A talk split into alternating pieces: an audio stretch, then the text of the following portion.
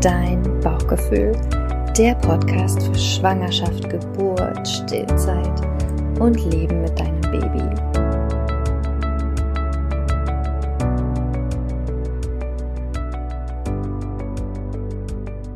Herzlich willkommen, meine liebe Greta. Ich glaube, du bist jetzt schon das dritte Mal dabei bist ja, ein, ein, fester Bestandteil meines Podcasts und äh, trotzdem, weil es natürlich Menschen geben kann, die vielleicht dich jetzt hier zum ersten Mal hören, weil die jetzt gerade in diese Folge eingestiegen sind, bitte ich dich, liebe Greta, stell dich doch einmal vor. Hallo, guten Morgen, liebe Cindy. Ähm, ich bin Greta, ich bin Psychotherapeutin, ähm, ich bin Life- und Beziehungscoach und bin jetzt im Moment gerade hauptsächlich Mutter, denn vor drei Monaten bin ich das erste Mal Mutter geworden und ja, freue mich heute wieder auf ein spannendes Gespräch mit dir. Wir haben immer so viele Überschneidungspunkte und so viele Sachen, zu denen wir uns gerne austauschen und das passt dann immer Richtig genau. Und der kleine Schatz ist auch dabei. Also das heißt, wenn du ein kleines Glucksen im Hintergrund hörst oder vielleicht auch mal ein Meckern, dann ist das der kleine Sohn von Greta, den ich total gerne mit dabei habe. Weil geht ja auch eh jetzt gerade nicht anders, ne? Sonst hätte genau. ich Greta nicht vors Mikrofon bekommen. Unser Thema wird heute sein, also ich habe ja die Podcast-Folge genannt, ähm, mir hat es ja auch nicht geschadet. Ich führe euch einmal ein. Ich hatte letzte Woche ähm, bei Instagram eine Story gemacht, wo es darum ging, dass ich abends bei meiner zweijährigen Tochter im Bett gelegen habe und ich bin da nicht mehr rausgekommen. Ja, ich bin um acht mit ihr ins Bett gegangen und um zehn oder um elf Uhr lag ich da immer noch und ich bin da nicht rausgekommen. Habe mich ein bisschen geärgert darüber, weil natürlich hätte ich lieber was anderes gemacht an diesem Abend. Und darauf aufbauend habe ich einfach so eine, ähm, so eine Story gemacht, dass ich das total verstehen kann, dass ganz, ganz viele Mütter und aber auch Väter das total annervt, ja. Also diese Einschlafbegleitung, dieses Rumgetrage bei jüngeren Kindern, bei meiner Zweijährigen muss ich das nicht mehr, aber ich habe das gemacht. Ich bin ja auch Mama von drei Kindern. Und dass ich das total gut verstehen kann, ja, dass das herausfordernd ist und nervig. Und manchmal ist man auch so ein bisschen aggressiv, weil man denkt, oh, ey, jetzt hänge ich hier schon wieder, ja, in diesem dunklen Zimmer. Und dann habe ich aber darauf aufgebaut, dass ich das, wie gesagt, verstehen kann, aber trotzdem darauf hinweisen möchte, dass diese ersten Jahre, diese ersten Monate und ersten Jahre, dass die einfach unglaublich wichtig sind für die Entwicklung unserer Kinder. Deswegen habe ich ja Greta heute eingeladen, auch nochmal aus therapeutischer Sicht guckt sie da gleich nochmal drauf. Aber ich will euch einmal einführen in das Thema. Und dass es einfach so, so wichtig ist und dass das im Leben des Kindes, ja, ist das eine ganz große, ganz wichtige Zeit. Aber in unserem Leben ist es einfach eine verdammt kurze Zeit. Und ich sage immer so gerne, das scheißt sich weg in deinem Leben, ja. Wenn du 80 wirst oder vielleicht sogar 85, dann sind diese, dieses eine Jahr oder diese zwei Jahre, die du vielleicht jedem Abend da an diesem Bett verbracht hast, ähm, du wirst dich wahrscheinlich fast gar nicht mehr daran erinnern können, weil es einfach so klein wird in deinem Leben. Und das ist etwas, wo ich finde, dass, also das müssen wir uns immer wieder bewusst machen, weil ja, ich erkenne an, dass es anstrengend ist. Ich habe es ja selbst durchgemacht. Aber auf der anderen Seite haben wir uns ja entschieden, Eltern zu werden. Und das heißt, wir tragen auch die Verantwortung und wir können ja nicht diesem kleinen, sehr hilflosen Mäuschen oder Maus, je nachdem, können wir ja sozusagen nicht die Verantwortung übergeben für unsere Bedürfnisse. Und ich bin der Meinung, dass es halt an der Zeit ist, auch mal laut auszusprechen, dass wir als Erwachsene, wo wir uns bewusst für ein Kind entschieden haben, auch wenn wir vielleicht vorher nicht wussten, es gibt ja auch so eine, ne, so eine, hast du ja gehört, Greta schon, ne, Regretting Motherhood und so, es gibt ja auch so eine Bewegung, ne, auch wenn wir vorher nicht gewusst haben, was da auf uns zukommt, dass wir trotzdem die Verantwortung tragen und dass wir uns immer wieder bewusst machen müssen, es ist eine verdammt kurze Zeit in unserem Leben, aber es ist der Grundschein für das gesamte Leben unseres Kindes, späteren Erwachsenen. Ich habe dann die Story weitergesponnen und habe dann einfach mal aufgeworfen und gezeigt, was denn daraus entstehen kann, wenn man eben nicht die Bedürfnisse so befriedigt, also das heißt, indem man eben nicht auf das Kind eingeht, weil das Kind macht das ja nicht mit Absicht, Greta. Ne? Das Kind liegt ja nicht im Bett und sagt so, äh, mir ist jetzt langweilig, ich habe jetzt keine Lust, hier allein zu liegen, ich ärgere jetzt mal meine Mama, meinen Papa und ich rufe die jetzt mal. Ja, Das machen die Kinder ja nicht. Also das heißt, all das, was wir erfüllen in diesen ersten Jahren, sind tatsächlich echte Grund- und Überlebensbedürfnisse, wo das Kind im Prinzip gar keine Entscheidungswahl hat, ob es das jetzt will oder nicht will, sondern es handelt komplett instinktiv, evolutionär betrachtet. Und jetzt habe ich kurz den Faden verloren, aber Greta, vielleicht willst du einfach gleich einsteigen. Naja, du hast gerade ähm, darauf aufmerksam gemacht, dass das ähm, Kind uns ja nicht ärgern möchte, dass das Kind das nicht aus manipulativen Gründen macht. Ne? Und dass man sich das auch vor Augen halten muss. Es ist ja nämlich so, dass also die Bedürfnisse eines so kleinen Kindes und eben auch äh, insbesondere eines Säuglings sind ja immer existenzieller Natur. Ne? Mhm. Also alles, was er erlebt, erlebt er existenziell. Also wenn er Hunger bekommt, dann hat er noch nicht die Möglichkeit, aufgrund eines Bewusstseins und seiner Erinnerung zu sagen, na ja, nachher gibt's ja gleich was und mhm. Mama ist nicht weit und so weiter, ne? ich werde schon nicht verhungern. Das, diese Möglichkeit hat er ja noch gar nicht, sondern für ihn bedeutet es ja sofort, dass sein Leben bedroht ist. Denn wenn wir uns so einen Säugling mal angucken, wie hilflos der ist, dann können wir uns ja ausrechnen, dass alles, was ihm Unlust bereitet, ne, wir sprechen beim Säugling immer von Lust und Unlust, und äh, das heißt, ich, mir ist kalt, äh, ich fühle mich alleine, ich habe Angst, ich bin hungrig, ne, meine Windel ist voll. Das kann alles zu einer lebensbedrohlichen Situation werden, wenn die Bindungsperson eben nicht zur Stelle ist mhm. und den Affekt in irgendeiner Weise reguliert. Mhm. Also das ist immer wichtig, sich vor Augen zu führen, dass das eine andere Art von Emotion ist als bei einem voll entwickelten Erwachsenen. Ja, und ganz wichtig nochmal, Lust, Unlust, das ist jetzt als Fachsprache zu. Das können wir jetzt nicht sozusagen mit, oh, ich habe jetzt keine Lust aufzustehen, ja.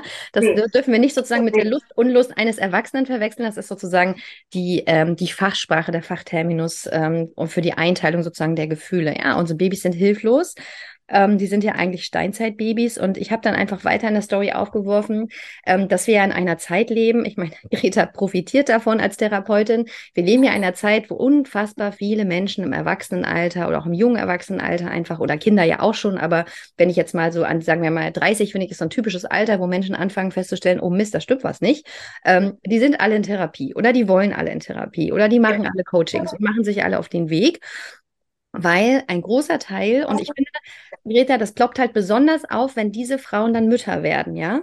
Also, mhm. weil da wird es nämlich komplett herausgefordert, dieses Grenzen setzen, ne? Ich, ich bin es nicht wert, ähm, was, was, was gibt es noch für Glaubenssätze, die ich so aufgezählt habe? Und ich habe halt, in, da kommen wir gleich dazu, aber ich habe halt sozusagen aufgeworfen, dass da ein Zusammenhang besteht. Ja, also diese Glaubenssätze, diese Probleme, die du im Erwachsenenalter hast, mit Selbstwertgefühl, mit Selbstwert, also mit Selbstbewusstsein, mit, dass du keine Grenzen setzt, dass du dich nicht abgrenzen kannst, dass du nicht für dein Kind einstehen kannst, solche Dinge. Ja, was sollen wir sagen, ne? Greta, wo kommt es dann her? Genau, das ist ja quasi jetzt ähm, das Pferd von hinten aufgezäumt. Das wären die Folgen. Und wieso das dazu kommt und was noch alles passieren kann, das werden wir ja heute ein bisschen aufdecken. Mhm. Wir fangen vielleicht ähm, am Anfang des Lebens an. Ja. Ne, ich habe ja hier gerade so ein Paradebeispiel auf dem Schoß sitzen. Ähm, es ist so, wir müssen davon ausgehen, dass so ein Säugling, der auf die Welt kommt, mit einem völlig unreifen Hirn auf die Welt kommt. Ne? Also mein Sohn zum Beispiel, der ist ja jetzt dreieinhalb Monate und jeder andere Säugling auch, der entwickelt 700 neue neuronale Verknüpfungen pro Sekunde. Ja? Mhm. Das heißt, sein Hirn verdoppelt sich in den ersten anderthalb Jahren in der äh, Hirngröße das heißt, er macht eine Wahnsinnsentwicklung. Es heißt aber auch, dass wir von einer völlig unreifen Struktur ausgehen müssen, die erst mal da ist, wenn das Kind auf die Welt kommt. Ne? Mhm.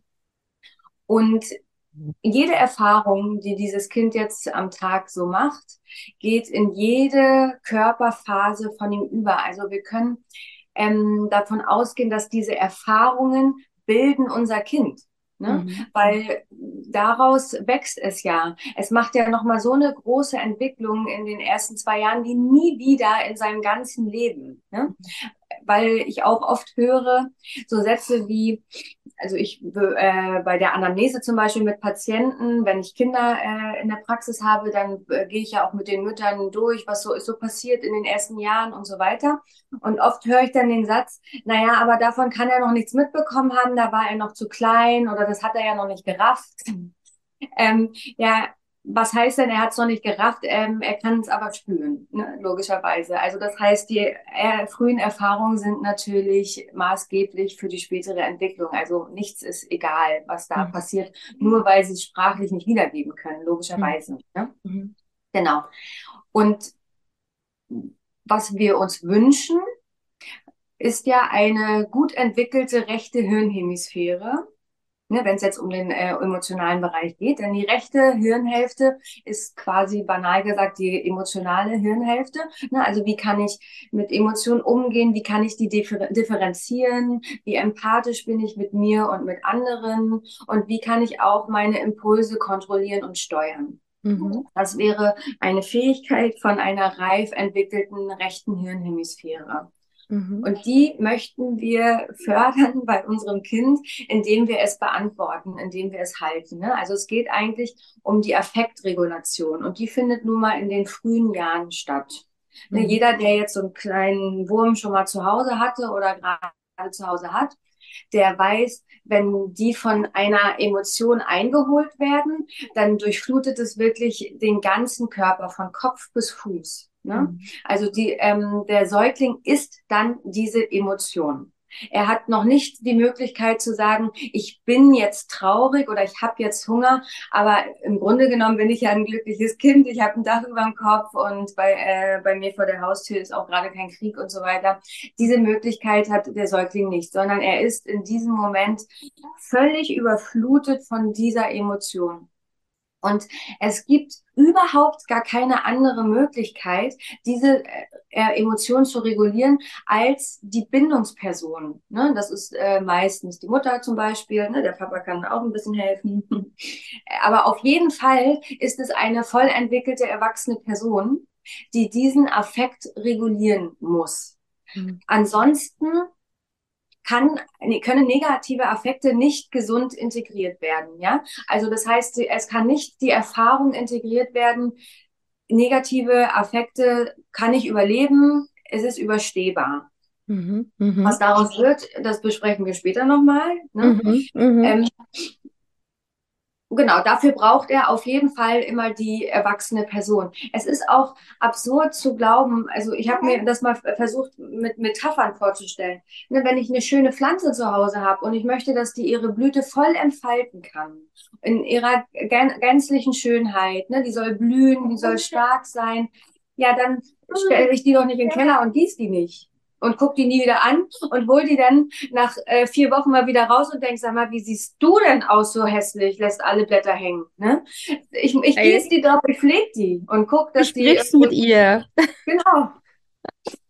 Also alles, was sie eben so braucht. Und mhm. genauso können wir doch nicht davon ausgehen, eben, wir können ja nicht davon ausgehen, dass das Glas voll ist, wenn wir nichts hineinfüllen. Mhm. Mhm. Und der Irrglaube, den ich immer wieder auch, äh, der mir auch selber so entgegensprudelt, ähm, ist ja, dass man dem Kind von Anfang an Unabhängigkeit anerziehen muss, damit es dann im späteren Leben die Unabhängigkeit leben kann. Und das ist schlichtweg ein verrückter Gedanke, wenn wir uns das eigentlich mal aufbröseln. Wie soll denn das gehen? Mhm. Ne? Äh, die Unabhängigkeit kann immer nur aus der Abhängigkeit heraus gelernt werden. Und aus einer Sicherheit, ja. Also ich kann ja sozusagen genau. erst explorieren, wenn ich erst ja. mir meiner selbst und natürlich meiner Bindungsperson und meiner Umgebung sicher bin. Und das sind die Kinder ja nicht. Ich habe ja vorhin gesagt, die sind ja sozusagen Steinzeitbabys, weil dieser Teil des, also sie kommen mit also mit 25 Prozent Gehirnmasse ungefähr auf die Welt. Und das, was da vorhanden ist, ist das, was unsere, was die Steinzeitbabys sozusagen schon hatten. Also es ist ein ganz, ganz alter Teil des Gehirns, der schon da ist bei den Babys. Deswegen agieren sie halt auch so instinktiv, ja, und mhm. sozusagen komplett, also reflexgesteuert auch. Und deswegen geht es da eigentlich bei den Babys tatsächlich um Leben und Tod. Und das muss ja. man sich wirklich bewusst machen, ja. Also das heißt, wenn du dein Kind irgendwo hinlegst ähm, und jetzt sagst, so, ich habe jetzt keine Lust, oder jemand sagt dir, du sollst es so machen, und du lässt dein Kind dort schreien, allein alleine, dann ist das nicht so, oh ja, ich lasse das jetzt hier mal schreien, sondern dein Kind, und da gibt es auch Studien inzwischen, hat in dem Moment Todesangst und schüttet ganz viel Adrenalin aus, ja, also ganz viele Stresshormone, die wiederum ja, das Gehirn schädigen. Also das ist auch etwas, was die Leute nicht wissen, ja. Und ich finde, seitdem ich das weiß, und sage ich das auch mal wieder, da kann man ein Kind doch nicht, also wichtig ist zu unterscheiden, es geht um begleitetes Weinen und unbegleitetes Weinen, ja. Also natürlich kann man ein Wein nicht immer stoppen und natürlich muss, dann, muss das Kind auch mal erzählen dürfen, also weil Wein ist ja auch Kommunikation, aber man hält es dabei. Aber ja. wir reden jetzt hauptsächlich von diesem, was man halt früher so gemacht hat und was eben auch heute immer noch gerne empfohlen wird, Greta, ja. Unter ja. jungen Frauen wird sich das gegenseitig empfohlen, legt es doch mal daneben an und macht die Tür zu. Es wird Adrenalin ausgeschüttet, Stresshormone und das schädigt das Gehirn. Also das heißt, du schädigst bewusst die Gehirnstrukturen deines Kindes, die da gerade noch so krass im Aufbau ist. Und das finde ich so verrückt, ja. Genau, also du sagtest das ja gerade von den Todesängsten und wir wissen ja oder ähm, können es nachlesen, ähm, das ist ja ein Trauma, denn eine Situation, die für unser Leben bedrohlich ist, aus der wir uns nicht selber befreien können, ist ein Trauma, ein traumatisches Erlebnis. Das heißt, wir müssen auf jeden Fall ähm, auch durchaus von Traumafolgestörungen ausgehen, die da entstehen können. Und du mhm. sagst es ganz richtig, ne? Also die Stresshormone, auch das Cortisol, mhm. die hemmen die Hirnentwicklung. Und zwar auf beiden Hirnseiten. Ne? Also auch die linke kognitive Hirnseite ist beeinträchtigt. Denn wenn ich im Überlebensmodus bin, dann hat mein äh, Hirn ja wohl keine Zeit mehr ähm, zu gucken, wie könnte ich mich jetzt sprachlich weiterentwickeln oder mhm. wie kann ich einfach meine Fingerfertigkeiten noch ein bisschen ausentwickeln entwickeln und so weiter. Dafür ist natürlich keine Zeit weil ich muss ja ums Überleben kämpfen. Ne? Also das können wir uns so vorstellen, wie zum Beispiel, äh, wenn, wenn ein Mensch hungert, eine Frau, wenn eine Frau hungert, dann fällt ja zum Beispiel ihr Zyklus aus. Das ist ein ganz normaler Mechanismus, weil der Körper muss ja gucken, wie er jetzt irgendwie mit dem bisschen, was er noch hat, überlebt. Da kann er ja nicht noch für einen Zyklus äh, was hergeben und eventuell sogar noch eine Schwangerschaft riskieren. Ne? Mhm. Und genauso ist es auch mit anderen Prozessen. Wenn wir uns vom, äh, vom Tode bedroht fühlen, erleben wir so viel Stress, dass in der Zeit natürlich nichts anderes möglich ist. Das mhm. wäre so, als wenn ich, äh, ich halte dir eine Knarre am Kopf und du sollst ein Gedicht auswendig lernen. Das funktioniert ja nicht. Ne? Ja, ja. Körper hat andere Sorgen gerade. Ich meine, Greta, da haben wir jetzt gerade eine ganz klare Beweiskette aufgemacht, dass dieser Satz, es hat mir nicht geschadet, einfach völliger Bullshit ist, ja, weil es hat dir geschadet, weil du, das sage ich dann immer gerne, du weißt ja gar nicht, was aus dir geworden wäre, wenn das eben nicht so gemacht worden wäre mit dir, ja, also welche Hirnleistung du vielleicht entwickelt hättest. Das eine ist natürlich das Gehirn und auch die kognitive entwickeln, aber was mir wichtig ist, dass wir vielleicht, weil das ist ja das, finde ich, so ein großes, das ist das offensichtlichste Problem unserer Zeit, dass einfach ja. so viele Menschen zu dem Thema haben mit Selbstwertgefühl, mit Selbstbewusstsein, sich, also dass die in toxische Beziehungen gehen, weil sie einfach sich selbst das gar nicht wert sind, weil sie sagen, aus mir egal, Hauptsache Hauptsache jemand liebt mich, ja, egal was er mit, dem, mit mir macht, dass wir einfach da nochmal kurz darauf eingehen, wie das sozusagen ja, zusammenhängt, wie diese, auch diese Glaubenssätze entstehen, die sich dann und durch unser ganzes Leben tragen. Und ich bin ehrlich mit dir und auch mit euch, Früher habe ich immer so gesagt, als ich mich noch nicht mit diesen Themen befasst habe, so, ey, was für ein Bullshit, ja. Es wird immer auf die Kindheit geschoben. Das nervt ja so, ne? Auch so Sexualstraftäter und was es nicht alles gibt, ne? Immer hatten die eine schlimme Kindheit, ja. Ich kann es nicht mehr hören, ja. Und heute denke ich mir, ja, wie krass, es ist tatsächlich so, ja. Es ist einfach so, dass da diese, sozusagen, diese Strukturen gelegt werden, ja. Genau, ich würde gleich mal gerne zu den Folgen kommen. Ja. Auch ähm, zu dem Satz, es hat mir nicht geschadet ich will vielleicht ähm, nochmal abschließend was sagen, weil du hast es jetzt auch nochmal angesprochen. Ich finde es wichtig zu unterscheiden zwischen dem begleiteten und nicht begleiteten Schreien. Mhm. Ne, also wir wollen überhaupt nicht sagen, dass ein Baby nicht schreit. Überhaupt nicht. Das ist mhm. sogar sehr wichtig, weil es ist sein Kommunikationsmittel. Mhm. Aber Kommunikation heißt ja auch, mich hört einer. Ne? Mhm. Ähm, das heißt ja auch, ich mache das nicht alleine in meinem Zimmer. Ja.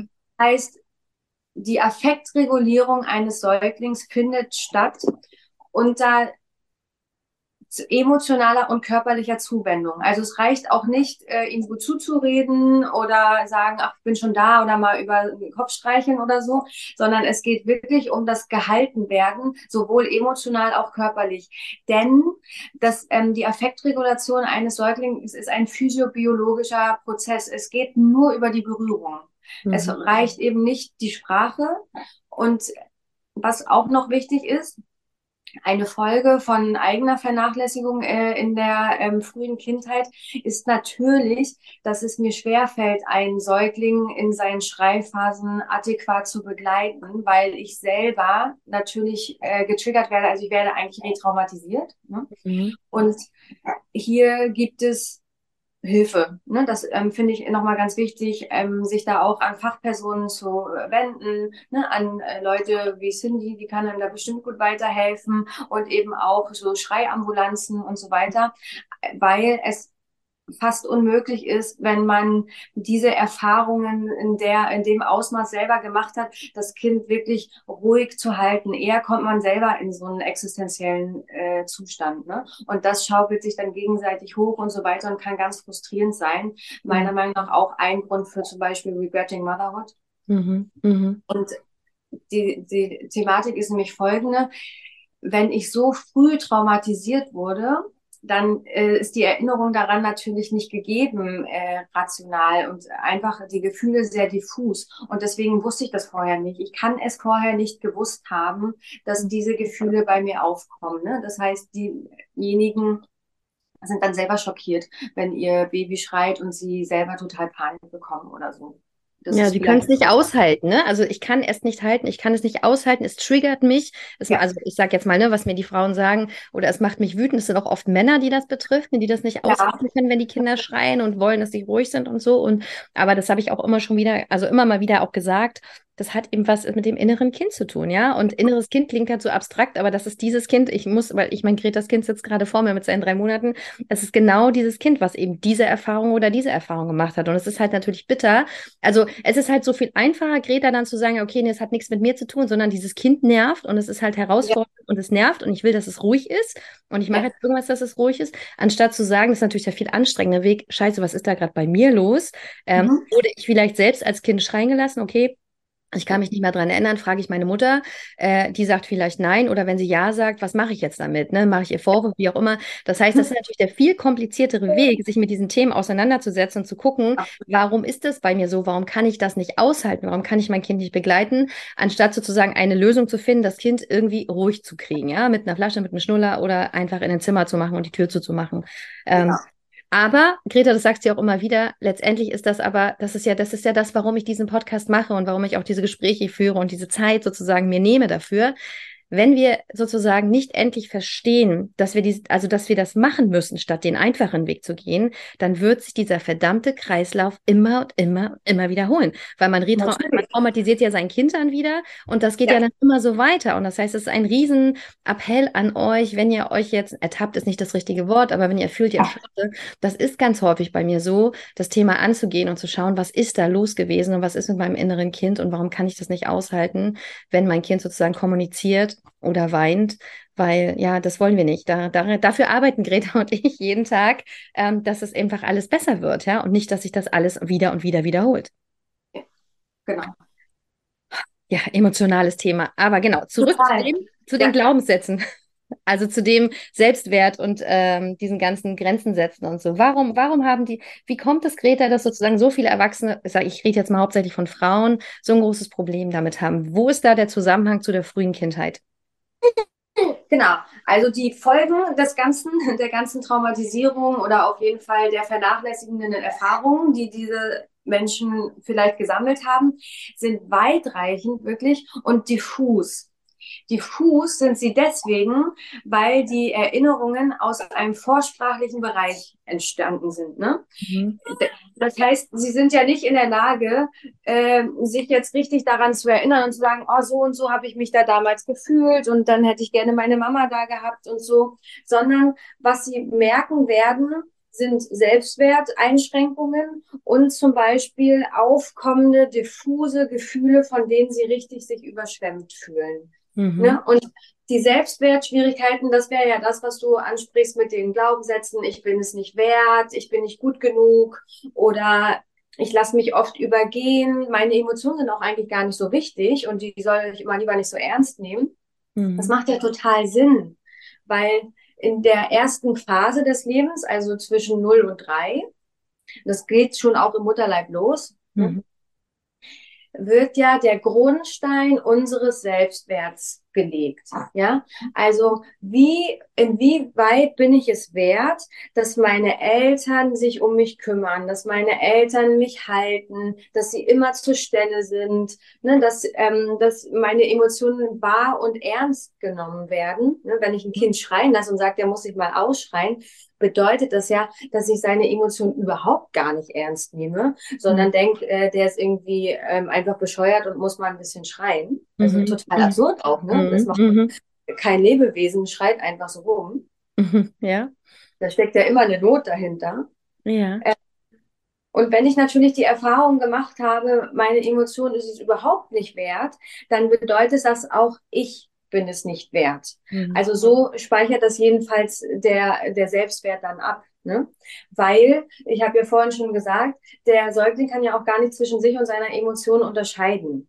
ne, weil er ist ja dann dieser Hunger. Und es kennt doch jede Mutter, was, äh, was das sein kann. Also wie, wie überzeugend dieser Hunger ist. Der geht ja, wie gesagt, wirklich vom Kopf bis Fuß. Mhm, mh. Und wenn ich aber sage, nee, du musst jetzt aber noch drei Stunden warten, weil wir haben ja gerade und so weiter, und er möchte aber so gerne an die Brust und ich verlasse ihn ja damit dann, ne? dann macht er die Erfahrung, ich war es gar nicht wert, ich bin gar nicht wichtig. Ne? Mhm. Also um mich dreht es sich auch gar nicht, ich zähle hier nicht. Ja. Und das sind ja die frühen Erfahrungen. Und warum die auch oft so hartnäckig sind, ist, weil dieses kleine Kind so sehr am Wachsen ist und quasi diese Erfahrung, die er mit mir dann sammelt als Mutter, ähm, geht ja in jede Körperfaser über. Das heißt, er ist dann auch dieser Selbstwert. Also das ist auch erstmal richtig, äh, ähm, ja, richtig tiefliegend, das Problem man weiß halt auch inzwischen, dass sozusagen in diese, diese ersten Jahre, ich sage immer gerne Türsteher, also sozusagen keine Türsteher gibt zwischen Bewusstsein und Unterbewusstsein. Das ist ja das, das Gefährliche einfach an diesen ersten Jahren, dass sozusagen alles, was mit dem Kind ist, du beschreibst es so schön, dass es in jede Körperzelle geht, aber es verankert sich halt auch extrem im Unterbewusstsein, weil ja. die Kinder einfach noch keine, keinen Türsteher haben zwischen Bewusstsein und Unterbewusstsein. Ja, ich sage immer gerne dieses Beispiel von, ähm, wenn du halt einem sechsjährigen Kind sagst, so ja, äh, das Gras ist blau, dann sagt das sechsjährige zweijährigen Kind so, ey, bist du doof, das Gras ist grün, ja. Aber wenn du es einem zweijährigen Kind sagst, dann sagt es, oh, echt, ja, okay, ja, weil die natürlich ja. alles einfach glauben, was wir sagen. Und das ist so genau. spannend, Greta, das habe ich mal nachgelesen. Ich liebe das ja mit dir, solche Gespräche zu führen, weil du solche Dinge halt auch weißt, dass sozusagen auch das evolutionär bedingt ist, ja. Also das hat sozusagen die Evolution so eingerichtet, weil einfach es ja in diesen ersten Jahren ums Überleben geht, ja. Und sozusagen ja. die Natur hat es so eingerichtet, dass das Kind alles aufsaugt aus seiner ja. Umwelt zum Überleben. Da ging es natürlich in der Steinzeit um, wie mache ich ich ein Feuer, wie erlege ich ein Tier, äh, welche Kräuter kann ich essen und wie kann ich hier überleben in der Wildnis. Das ist natürlich nicht mehr unser Thema heute, aber die Funktionsweise ist die gleiche geblieben. Nur, dass ja. heute halt diese ganzen Glaubenssätze und diese ganzen Dinge, die ganz eingepflanzt werden, das hat jetzt nichts mehr zu tun sozusagen mit wo mache ich ein Feuer und wie auch immer, aber die Funktionsweise ist die gleiche. Ja, und das halt, deswegen sind einfach diese ersten Jahre so unfassbar wichtig, weil da alles so richtig tief reingeht, was man dann sehr mühsam mit Therapie, mit Coaching, mit eigener Arbeit erst wieder rausbekommt dann, ne? Richtig. Und manchmal ja auch gar nicht, weil die ähm, Nachwirkungen quasi einfach so diffus sind, wie ich schon sagte. Also zum Beispiel machen die sich körperlich auch total bemerkbar. Ne? Also äh, chronische Schmerzen, also generell psychosomatische Erkrankungen, Herz, Darm, Haut und so weiter. Das sind natürlich alles auch Zeichen für einfach ein ähm, ähm, dauerhaft hohes Stresslevel. Mhm. Und ein dauerhaft hohes Stresslevel ergibt sich ja dadurch, also ein dauerhaft hoher Cortisolausstoß, wenn meine Emotionen dauerhaft schlecht reguliert sind. Denn diese Menschen kommen ja natürlich auch als Erwachsene, weil sie haben es ja gar nicht gelernt, mhm. immer wieder an die Situation, dass sie ihre also an den Punkt, dass sie ihre Emotionen nicht gut steuern können und vor allem nicht gut regulieren können. Also das heißt, sie sind auch heute noch überflutet von mhm. Angst, Wut, Trauer, ne, Angst vor Verlassensein. Das ist natürlich auch ein Grund, warum man dann zum Beispiel in ungesunden Beziehungen lange ähm, feststeckt und sich mhm. nicht rausmacht, was dann von außen immer so schwer zu verstehen ist. Das liegt einfach daran, dass äh, auch eine wahnsinnig große Angst vor dem Verlassen werden geht, weil das ist doch eine Retraumatisierung Mhm. Die stammt von ganz früher. Und ganz früher wurde ich verlassen von meiner Mama und da hatte ich Todesangst. Da will ich doch jetzt nicht von meiner Partnerin verlassen werden, zum Beispiel. Ne? Ja. Und ich weiß es ja nicht, dass es von so früh kommt, denn ich habe die klare Erinnerung daran ja nicht. Ne, also das ist auch nochmal ganz wichtig, dass vielen Leuten das ja gar nicht bewusst ist, woher das eigentlich kommt. Warum äh, machen mir so einfache Emotionen immer viel mehr zu schaffen als vielleicht äh, meinen Mitmenschen? Warum kriege ich mich nicht runterreguliert? Warum kriege ich Panik, wenn ich alleine zu Hause bin auf einmal und ich ähm, meine Freunde oder meinen Partner nicht mehr sehe? Ja, weil ich es nicht, ähm, weil ich nicht entwickeln konnte, mir Repräsentanzen innerlich zu bilden, da ist jemand und der kommt wieder. Mhm. Und das ist ja das, was ein Säugling eben erst lernen kann. Also mein Sohn kann das auch noch nicht. Wenn ich nicht da bin, bin ich nicht da. Er kann dann auch nicht darüber nachdenken, dass ich ja gleich wiederkomme mhm. oder er kann sich auch nicht vorstellen, wie meine Stimme klingt oder wie ich rieche. Er erkennt mich, wenn ich da bin, aber eben nur, wenn ich da und präsent bin. Mhm. Und mhm. wenn er das jetzt lernt, dann kann er das verinnerlichen. Jemand ist für mich da, ich bin äh, in Sicherheit. Und dann, umso besser kann er auch alleine natürlich sein. Mhm. Und was ganz, ganz entscheidend ist und was dann auf so viele Lebensbereiche zu beziehen ist, ist, dass Menschen, die also äh, als ganz kleines, als ganz kleiner Mensch so vernachlässigt wurden, das ist ja eine Form der Vernachlässigung, ne? emotionale Vernachlässigung, die haben ein Paradoxon durchlebt. Denn ihre Bindungspersonen, die ja dafür da sind, ihr Überleben zu sichern, äh, ihre Unlust, äh, wieder der Fachbegriff, ähm, zu verringern, ne? sich um sie zu kümmern und nur das Beste für sie zu wollen. Dafür ist ja die Bindungsperson da. Und die stellt sich ja gegen das Kind.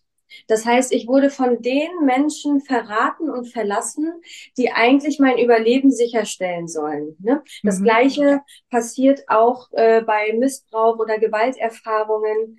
Das ist so ein Paradoxon, was so schwer zu integrieren ist. Und dadurch kommt es zu einer Fragmentierung des Selbst. Ja, also das heißt, das Kind kann gar nicht zu einem ganzen Selbst zusammenwachsen und wird nicht lernen, gute Entscheidungen für sich zu treffen. Es ist unfähig, gute Entscheidungen für sich zu treffen und damit auch unfähig, ähm, auf sich selber gut zu achten, empathisch mit sich zu sein, weil das hätte es ja von den Eltern lernen müssen. Mhm. Und dann kannst du dir ja ausrechnen, was äh, die Unfähigkeit für gute Entscheidungen für sich selbst für Folgen hat. Das hat zur Folge, ich bin in einer schlechten Beziehung. Ich bin an einem schlechten Arbeitsplatz und lass mich ausbeuten. Ich lasse mich von Freunden immer wieder auch ausbeuten, ne, äh, benutzen. Ähm, ich mach, äh, ich bringe mich in gefährliche Situationen, weil ich kann nicht gut für mich abwägen, was jetzt eigentlich gut ist oder muss ich jetzt äh, wirklich besoffen auf diesen Tisch äh, steigen oder so. Ne? Ähm, das ist ja alles so Risikoverhalten. Mhm. Und das können diese Menschen schlecht für sich entscheiden. Ne? Oder muss ich zudem da ins Auto steigen und so weiter, ne? weil viele Eltern ja immer Angst haben, dass die äh, Jugendlichen so Dummheiten machen. Und Jugendliche machen auf jeden Fall Dummheiten, das gehört auch dazu, ist auch total wichtig. Aber auch hier trennt es sich dann wieder zwischen Dummheiten und absolutem Risikoverhalten, weil ich es nicht gelernt habe, dass es auf mich ankommt. Ja, ja. Boah, ey, Greta, das ist so ein krasses Feld und ja. mir wird jetzt gerade auch nochmal so viel bewusster. Und dann haben wir halt diese Seite von Menschen, die immer wieder behauptet, ah, das hat mir nicht geschadet oder die immer wieder sagt, die diese Erziehungsratschläge immer wieder weitergeben, ja? Du darfst genau. es nicht verwöhnen, du musst früh Grenzen setzen oder du musst, genau, du musst Grenzen setzen, ne? Das Kind muss schon lernen, wer der Chef ist und ich habe die Macht sozusagen. Und das ja. ist wirklich völlig absurd, wenn man dir nur fünf Minuten zuhört und du sprichst ja nicht nur, weil du das studiert hast und deren ausgebildet ist, weil du, du sprichst ja davon, dass du das jeden Tag in deiner Praxis erlebst, ja. Also das heißt, es ist ja Alltag für dich. Nicht nur in der Praxis, man, äh, man ja. erlebt es ja auch so. Und ähm, genau, du sagst, das ist so absurd, dass die Leute ähm, das so weiterführen oder auch meinen, dass es eine Richtigkeit hat. Das ist natürlich ein Abwehrmechanismus. Hm. Denn erstens müssen wir immer sehen, also wenn ich jetzt was mache, von dem ich unbewusst schon eine Vorahnung habe, dass das vielleicht nicht ganz in Ordnung ist. Sagen wir, ich setze meinen äh, drei Monate alten Sohn ähm, 20 Minuten am Tag vor den Fernseher oder so. Mhm. Ne? Mache ich da auch was Säuglingsgerechtes an, aber eigentlich denke ich mir, naja, Fernsehen ist schon nicht so toll dann möchte ich das natürlich, also entweder bin ich mutig genug und sage, Greta, pass mal auf, das ist, äh, das ist Mist, was du da machst. Dann musst du dir was ein, musst du deinen Mann fragen, ob der den mal 20 Minuten nimmt, damit du mal duschen kannst und so. Ne? Oder ich gehe zu vier anderen Freundinnen und sag denen, du, weißt du, mein neuer Lifehack, äh, YouTube gibt's so tanzende Früchte, habe ich gehört, kannst du deinen Sohn ähm, oder dein Kind einfach schon vorsetzen. Und dann um, machen das alle meine Freunde auch Und dann ist es legitim, Cindy. Mhm. Umso mehr Leute das machen, desto legitimer wird es. Ja, mhm. also das ist ein Aspekt und das kannst du ja gesellschaftlich anwenden. Ne? Also ähm, der Mensch hat ja, das, wir sind ja ein absolutes äh, Hordentier und wir möchten immer dazugehören und andere sollen das auch so machen. Und das ist ja eigentlich ein total gefährlicher Mechanismus, weil mhm. der Mensch sich äh, dann zum Teil einfach einbildet, umso mehr Leute das machen, desto ähm, besser wird es. Und dann ist es okay, dann ist es sozial akzeptiert und so weiter. Ne? Mhm. Das ist ja so wie mit Alkohol und anderen Drogen. Ne? Alkohol ist akzeptiert, Drogen nicht und so weiter. Also das ist einfach, dazu neigen wir, dass wir ähm, uns legitimieren wollen und deswegen brauchen wir Leute mit im Boot. Ne? Und das andere, das Ganze auch äh, zu wiederholen und sogar auch andere anzustiften, ihr Kind zu vernachlässigen, das muss man sich ja eigentlich mal auf der Zunge vergehen, zergehen lassen, das ist ein Abwehrmechanismus.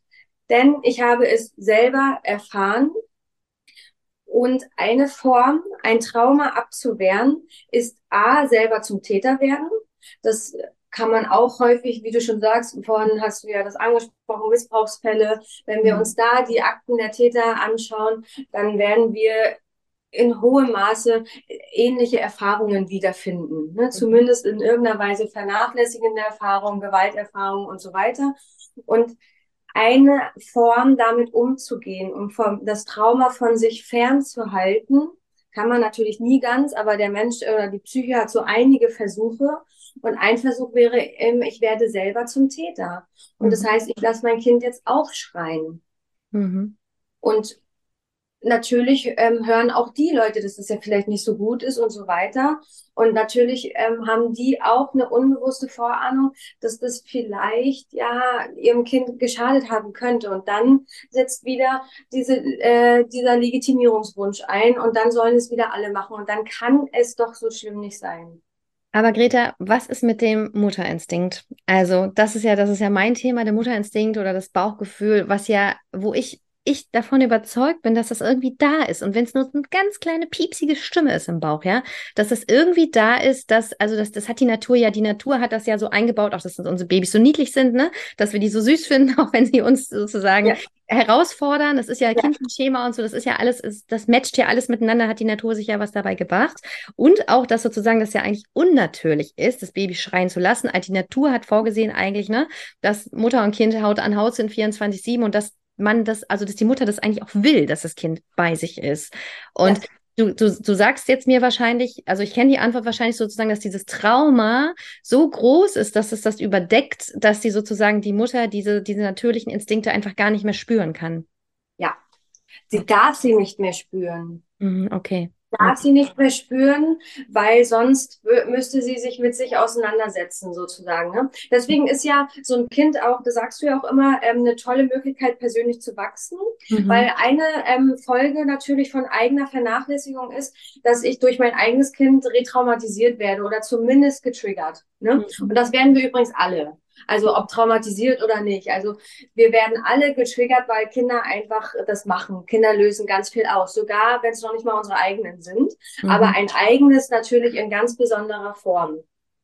Und wenn ich natürlich schwer traumatisiert bin, dann gibt es zwei Möglichkeiten. Entweder ich setze mich mit dem Trauma auseinander, ne, oder auch wenn ich generell merke, das triggert mich so doll, äh, das macht mich ganz unruhig, ich kann mein Kind schlecht beruhigen oder ich, äh, ähm, ich bereue sogar meine Mutterschaft, dann gibt es eben die Möglichkeit, einfach das genauso zu machen wie meine traumatisierende Bindungsperson, weil dann wird quasi alles wieder in Ordnung gerückt, scheinbar, weil das soll ja so sein, so muss es sein, so ist es richtig.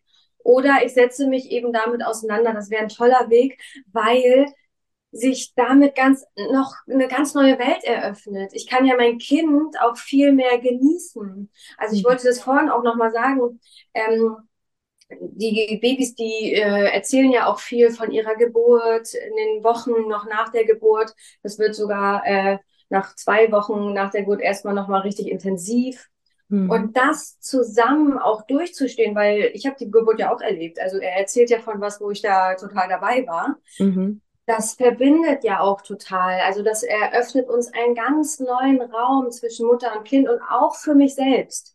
Ne? Mhm. Also die Offenheit der Emotionen gegenüber erlaubt es uns natürlich, Beziehungen in jeder Form ganz anders zu führen. Es gibt auch Beziehungen, die werden sich zerschlagen, einfach weil wir bemerken, dass wir da nicht gut auf uns geachtet haben und uns vielleicht oft übergehen lassen haben. Ne?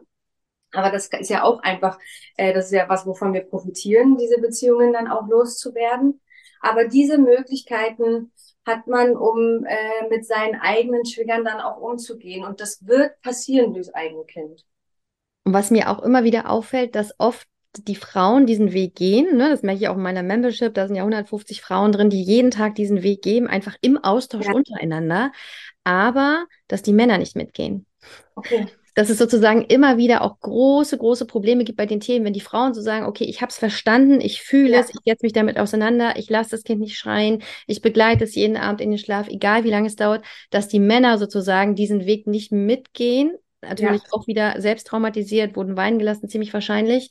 Und ja. dass es ja auch große Auseinandersetzungen gibt, ähm, sozusagen immer äh, in diesem, dass das Paar natürlich auch vor eine riesen Aufgabe gestellt mhm. wird, weil der Mann sagt hier, nee, komm, wir machen es wie früher, Kind hinlegen, Tür zu, alleine einschlafen, muss doch jetzt mal gehen, ist doch schon drei Monate alt, ne? Genau. Das muss es doch jetzt schon mal können. Und ja. die Frau weiß aber durch ihre Emotionen, durch ihr Muttergefühl, was sie entdeckt hat, oder ihren Bauchgefühl, ihr Instinkt, ähm, dass das eigentlich so nicht geht. Und da gibt es halt eine riesen Diskrepanz. Und ich glaube, Greta, das könnte unser nächstes Thema werden für unsere ja. nächste Folge, wie man da am besten damit umgeht und vielleicht seinen ja. Partner ähm, auch ein bisschen mitnimmt in der Entwicklung, ähm, ohne ihn sozusagen vor den Kopf zu stoßen, weil natürlich muss jeder diese Entwicklung selbst machen. Ja, man kann es nicht für den anderen machen. Nein. Vielleicht, du bist ja auch Paartherapeutin, hast du vielleicht ja. in einer nächsten Folge eins, zwei, drei, fünf Tipps äh, für uns alle, wie wir am besten damit umgehen können.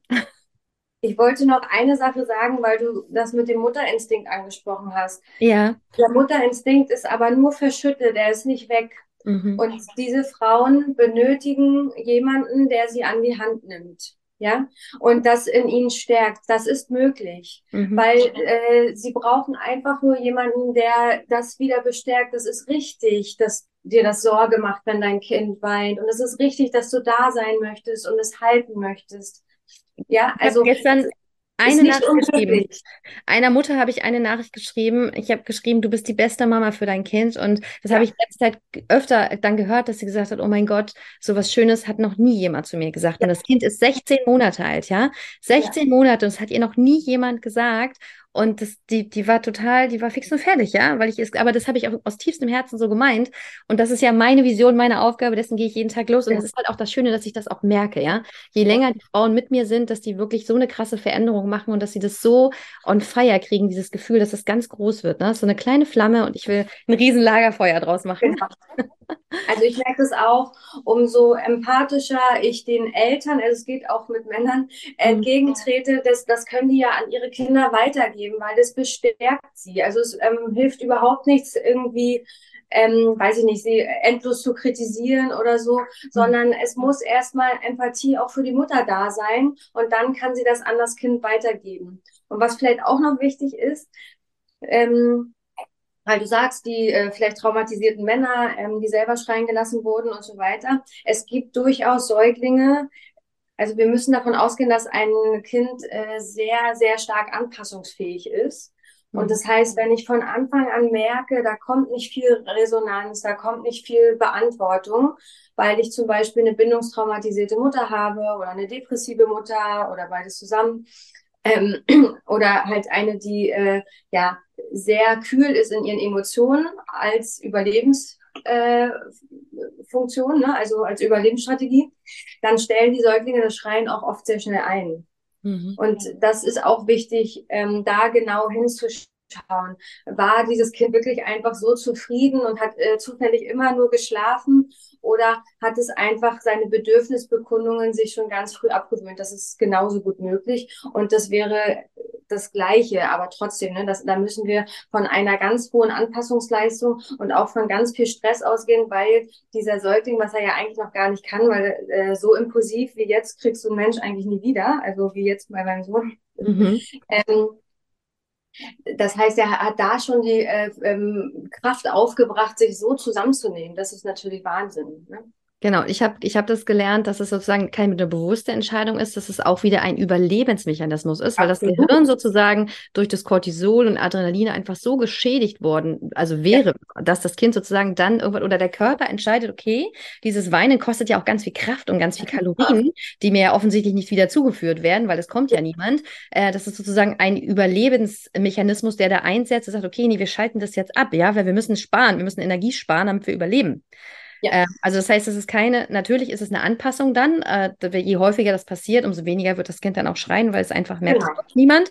Aber es ist halt auch ganz wichtig zu verstehen, dass es keine bewusste Entscheidung, ich habe mir Nein. das nicht überlegt, ne, sondern es ist vielleicht ein ganz unterbewusster Prozess, der tatsächlich ein echter Überlebensinstinkt ist, ja. Und ähm, das muss man sich auch wieder bewusst machen, ne? Auch gerade wenn man diese ganzen Tipps, ne, jedes Kind kann schlafen lernen, diesen ganzen Quatsch, ne, mit diesem bewussten Schreien lassen über Minuten oder auch Stunden, wie auch immer. Ähm, das, das, was da funktioniert oder passiert, ist nicht Erziehung, ja, sondern das Kind kommt in den Überlebensmodus, ja. Und es muss sozusagen, um zu überleben, muss es dann aufhören zu schreien. Und wenn man das weiß, ich finde, dann kann man das nicht mehr machen. Ja, das stimmt. Was übrigens dann ähm, das erwachsene Pendant dazu ist, sich selbst zu beruhigen, wären auch die ganzen Süchte, die wir so kennen. Ne? Also Alkohol, Rauchen, da führt man sich ja dann auch was zum Mundschule, so ein bisschen, als ob man sich selber den Nuckel reinsteckt, um mhm. sich zu beruhigen. Die ganzen Drogen und äh, Zigaretten und so weiter haben ja auch eine Wirkung, oft so eine beruhigende, ausgleichende. Mhm. Aber es geht eben auch darum, äh, wirklich wie am Nuckel sich selber zu beruhigen. Mhm. Also das heißt, es wäre auch eine ganz bekannte Folge, mit übersprudelnden, ähm, nicht regulierten Emotionen umzugehen, ist zum Beispiel Trinken. Mhm. Also das hat so weitreichende Auswirkungen, wenn wir nicht in der Lage sind, diese ähm, rechte Hirnhemisphäre gut zu entwickeln. Und das macht zum Beispiel ja, also ein Partner, den, der das kann, der wäre ja ein Schatz in jeder Beziehung. Also ähm, wir würden alle gegenseitig so voneinander profitieren, wenn wir diese rechte Hirnhemisphäre eben in dieser guten Form entwickelt hätten. Ne? Aber es geht eben auch im Nachhinein. Also man kann, äh, der Mensch ist ja wandelbar und wie gesagt auch anpassungsfähig und das Hirn wächst weiterhin. Die Amygdala ist ähm, formbar noch bis zum gewissen Teil. Ne? Mhm. Ähm, das heißt, man kann auch sich dieser Regulierung noch im Erwachsenenalter zuwenden. Ne? Ich erinnere mich gerade an eine Vorlesung von Professor Klusemann 2005. Ja. Äh, und es ist so krass, weil guck mal, wie lange das her ist, ja. Also es ist fast 20 Jahre her. Und er hat damals diesen Zusammenhang schon aufgeworfen, sozusagen mit der frühen Nichtbedürfnisbefriedigung zu den Süchten. Ja. Also, und das, ich meine, es ist wie gesagt fast 20 Jahre her, aber ich fand es damals schon so faszinierend. Das hat sich so in mein Gehirn gebrannt, dass ich ihn gerade stehen sehe, wie er das sozusagen mir damals erklärt hat. Ja, naja. Ah, Greta hat nämlich auch da studiert, wo ich studiert habe. Stimmt. Den kenne ich auch noch. Den kennst du auch noch, Greta. Ich danke dir so sehr. Wir haben gerade beide fast dein Kind in den Schlaf geredet. Ja. Ähm, ich freue mich auf unsere nächste gemeinsame Folge. Das wird ja fast unser gemeinsamer Podcast. Gast werden, weil ich dich schon so oft hatte. Aber du bist halt Expertin in so vielen Themen und es macht so viel Spaß, dich mit dir zu unterhalten. Und ich glaube, dieses Paar-Thema würde ich auch gerne mit dir nochmal aufgreifen ein nächstes Ja, total Mal. gerne. Du hast recht, das ist ähm, auch nochmal eine ganz wichtige Komponente. Total ja. wichtig, wenn man Eltern wird. Äh, es gibt ja immer so dieses Elternsein und Paar bleiben, ja, aber ich will einfach auf was anderes. Ich will halt gucken, wie man damit umgeht mit diesen, ähm, diese, diese Probleme, die dann einfach auftreten, wenn man halt unterschiedliche, unterschiedlich mit dem Baby umgehen möchte und das vielleicht ja. selbst so erkannt hat, so wie wir, aber der Mann das anders möchte. Und Genau, lasst uns da nochmal einen neuen Termin machen. Ich danke euch so sehr, dass ihr bis hierhin zugehört habt. Ich werde wieder Gretas Account verlinken und freut euch bitte auf unser nächstes Gespräch und gerne her mit dem Feedback bei Instagram und auch per E-Mail. Wir freuen uns. Bis zum nächsten Mal. Vielen Dank, dass du zugehört hast. Du findest mich unter dein Bauchgefühl bei Instagram. Ich werde dir das auch nochmal in die Show Notes schreiben und würde mich riesig freuen, wenn wir gemeinsam in einen Austausch gehen könnten. Also vielleicht hast du auch so eine Geschichte zu erzählen. Vielleicht hast du auch schon mal in deinem Leben so ein intensives Erlebnis gehabt mit deinem Bauchgefühl, mit deiner Intuition und bist dieser vielleicht sogar etwas früher als ich, nicht erst mit Mitte 30, gefolgt. Also immer her damit. Schreib mir eine Mail, schreib mir bei Instagram. Ich freue mich sehr, mit dir in Austausch zu gehen. Bis dahin, alles Liebe, deine Cindy.